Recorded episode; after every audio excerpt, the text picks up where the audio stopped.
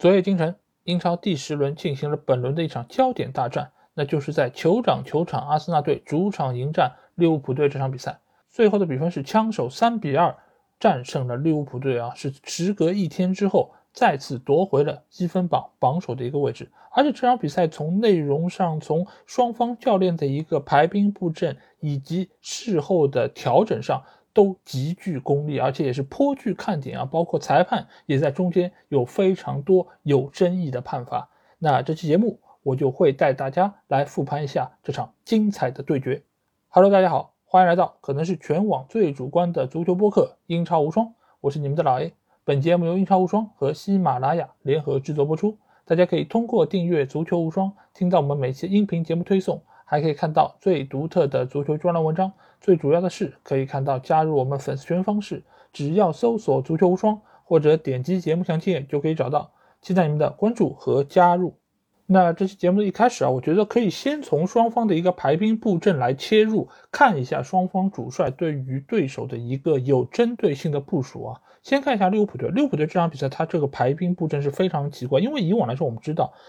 克洛普是非常惯用四三三这样一个阵型，前场有三个攻击手冲击对方的防线。但这场比赛我们发现他是派上了四大神锋啊，努涅斯、蒂奥戈乔塔、萨拉赫以及路易斯迪亚斯这四个球员被同时派上场，这个场景是非常少见的。而且他们会如何站位，他们会产生怎样的化学反应，其实也是在比赛开打之前给我留下一个最大疑问。而且你们会发现他在中场位置只派出了两个球员。那就是亨德森以及蒂亚戈，那这两个球员又能不能够支撑起利物浦队的中场线呢？因为以往我们也知道，他的中场线是被大多数人所诟病，因为很多场比赛没有办法取得一个让人满意的结果，就是由于他们的中场控制不力。那这场比赛你只派出了两个中场球员，能不能有效起到拦截的作用？能不能够承接起由守转攻这样一个重任呢？从最后的结果来看。其实利物浦队还是取得了一个不错效果，为什么？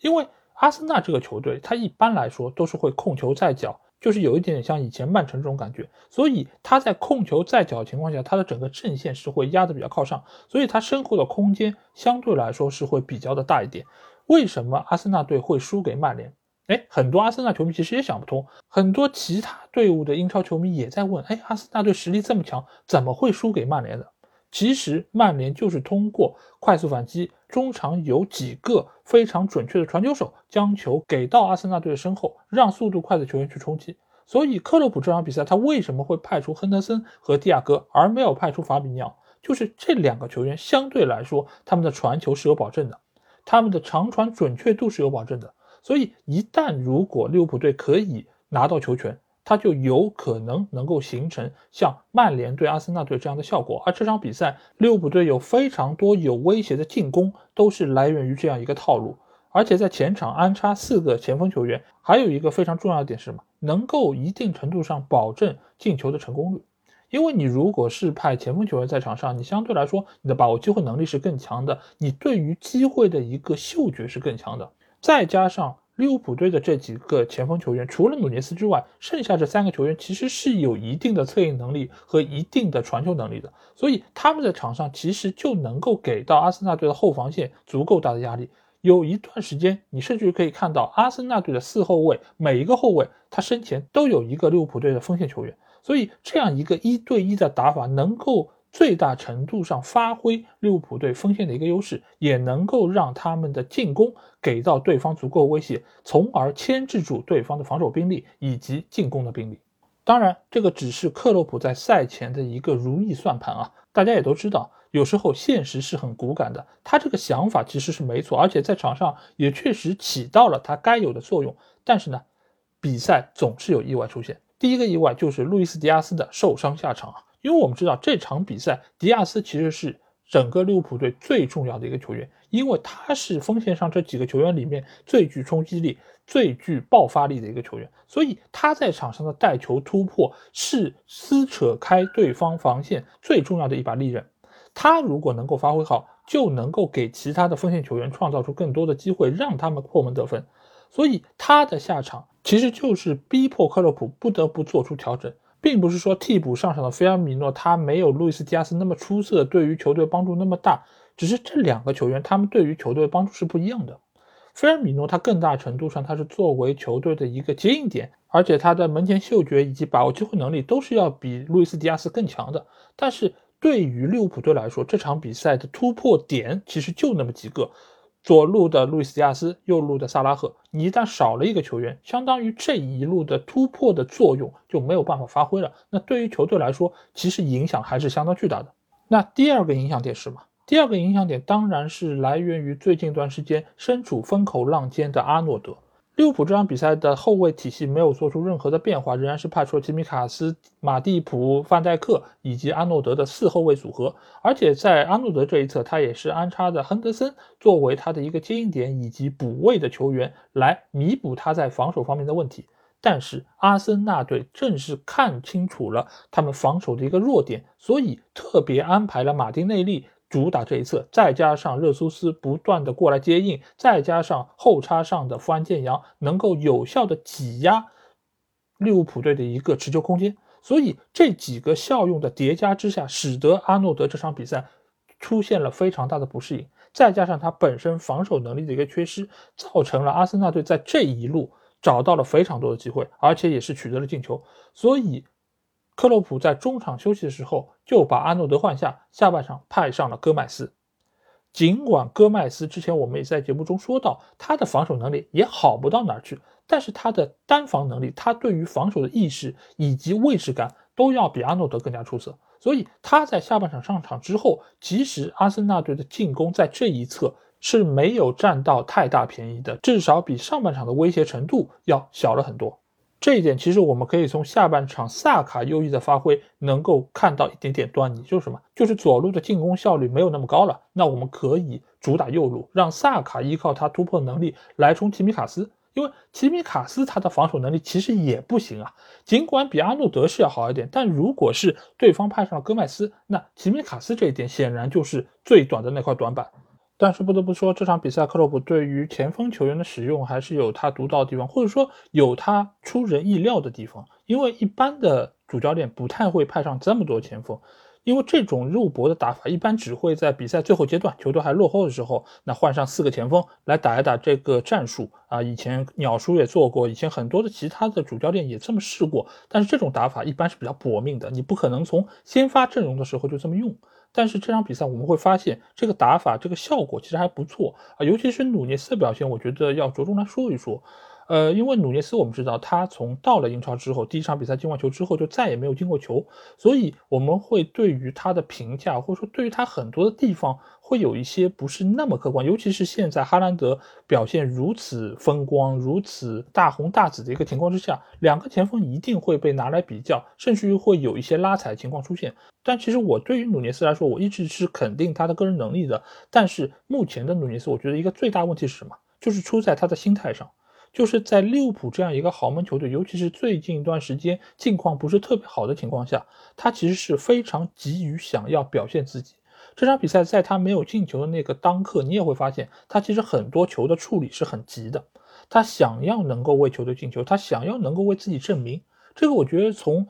心态上、从逻辑上都是很能够理解的。而这一点在哈兰德身上就不会出现，因为哈兰德他现在心态非常好，就是什么？就是我很自信。我很相信球队给予我的支持，这个球打不进没关系，还有下一个球，所以我总能打进的。所以在这个方面，两个人的心态其实就有非常大的区别。我们也知道，作为职业球员，为什么他们的表现会有很大区别？一方面当然是他们个人能力，另外一方面是什么？就是他们的心态，他们在场上所承受住的压力。我举一个很简单的例子，就是有一些篮球运动员，他们在训练时候三分球非常的准。几乎可以达到百分之九十甚至更高的一个命中率，但是到了比赛之中呢，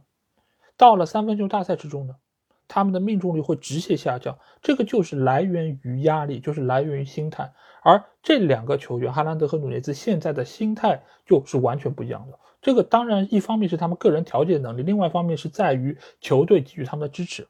现在的利物浦队没有办法给到曼城给哈兰德这种支持，所以努涅斯他是非常急的。但是你会看到他进了那个球之后，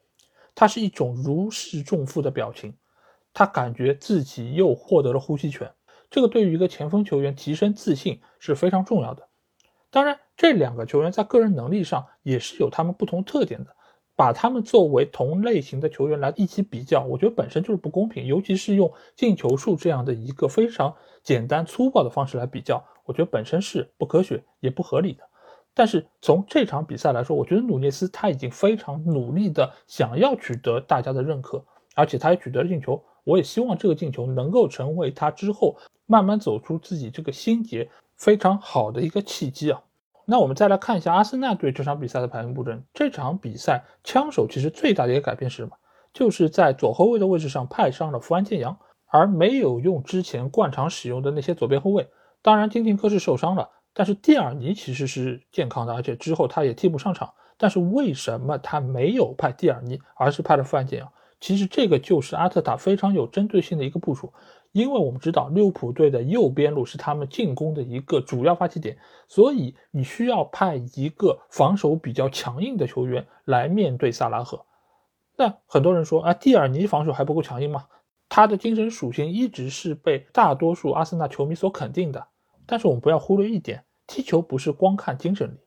你还是需要在技战术以及个人能力上面有效的钳制住对手。这场比赛，富安健洋其实就给出了我们非常好的一个答案。就是他不但是身材比较高大，而且他的身体非常的强壮，所以当他在面对萨拉赫这样的球员的时候，他只要身体一靠上去，那萨拉赫的带球的效率就会有比较明显的一个区别。这场比赛一个非常典型的例子是什么？就是在上半场有一次萨拉赫想要突破的过程之中，富安健洋通过自己身体的挤位，把球直接断了下来，发动了反击。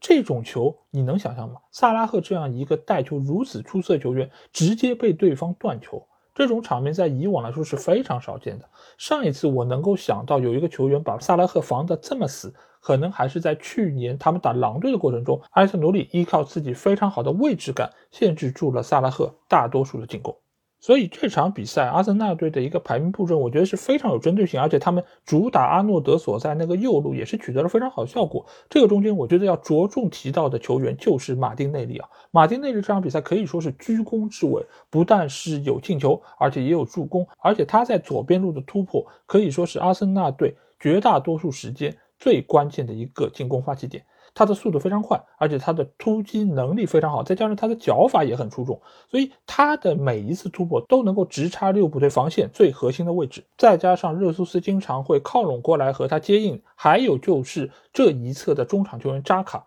扎卡我们知道，现在有托马斯帕泰在的时候，他其实能够获得更多的进攻的主动权以及自由权。所以这场比赛，扎卡不但能够传出不少有威胁的直传球，而且他个人的外围远射。也能够有效的威胁到利物浦队的防线，所以这场比赛，我觉得阿特塔其实是非常好的针对了利物浦队整个防线所存在的问题。那最后我要表扬的一个球员是谁？那就是厄德高啊。厄德高这场比赛，我真的是对他是另眼相看。尽管我也知道他这个赛季的表现很出色，打进了很多球，很多的传球也非常的精准。但是这场比赛他有几次处理球，真的是让我感觉到仿佛在看一个中场大师的表演啊！因为他的这些球处理的力度，包括线路都相当的出色，同时他的控球能力又非常强。所以一般来说，你要想从他脚下把球断掉，并不是那么容易的。所以在这些技术非常出众，而且比赛欲望也非常强烈的球员的共同努力下，今年的阿森纳队确实是取得了长足的进步。那这期节目最后，我觉得要着重来聊一聊奥利弗这场比赛执法，因为我们知道奥利弗他是现在整个英超执法能力最强，而且是对于球员最有震慑力的主裁判啊。但是这场比赛他其实也是诞生了一点争议的判罚。那从比赛开始，其实他对局面的掌控就非常的出色啊，因为他在比赛第二分钟的时候，他就出示了本场第一张黄牌，这个和上一场曼市德比是一样的，就是他在一开始早早的就用黄牌镇住了场子，让你们知道这个场地上我才是老大，你们给我放老实一点。但是强强对话毕竟是强强对话，他不会因为你上来的敲山震虎就。之后有所收敛，因为双方都非常想要获得这场比赛胜利，而且双方也确实是打出了高水准，所以随着比赛的进行，整场比赛的一个气氛也是越来的越火爆啊！尤其是在上半场，其实利物浦队是可以获得一个点球的判罚。那个点球其实非常明显，那就是加布里埃尔用手触碰到了皮球，而且他这个手是处在一个非正常状态下的张开。这个球你如果被吹罚点球，没有任何的疑义，也没有问题，阿森纳队只能是吃了这个暗亏。但是最后奥利弗他并没有吹点球，而且 VAR 也并没有提示他要回去看，所以这个球就这么过了。那阿森纳队也算是逃过一劫。但是到了下半场。奥利弗却判给了阿森纳队一个点球。这个球我们可以很清楚看到，是热苏斯和对方的蒂亚戈在禁区之内是发生了碰撞，而且热苏斯是倒地。从慢镜头我们可以很明显的看出，看上去双方是一个对角的动作，但其实热苏斯是更早的把球踢了出去，所以这个球被判点球，我觉得没有任何的问题。同时，阿森纳队也是依靠这个进球，最终是获得了比赛胜利，全取了三分啊。那经过这场比赛之后啊，下一轮利物浦队将会迎战的是现在如日中天的曼城啊，而且范戴克也将面对哈兰德的挑战。那这两个老冤家在现在这个境况之下，谁能够取得比赛胜利呢？我相信也会是下一轮的比赛中最大的一个看点啊。那到时我们也会有一期独立的节目来带给大家。好那这期节目基本上就这样。如果你听了我节目，有什么话想对我说，欢迎在我们的评论区留言。如果想要和我直接交流，也可以来加我们的群，只要在微信里面搜索“足球无双”就可以找到，期待您的关注和加入。那这期节目就到这儿，我们下期的英超无双节目再见吧，大家拜拜。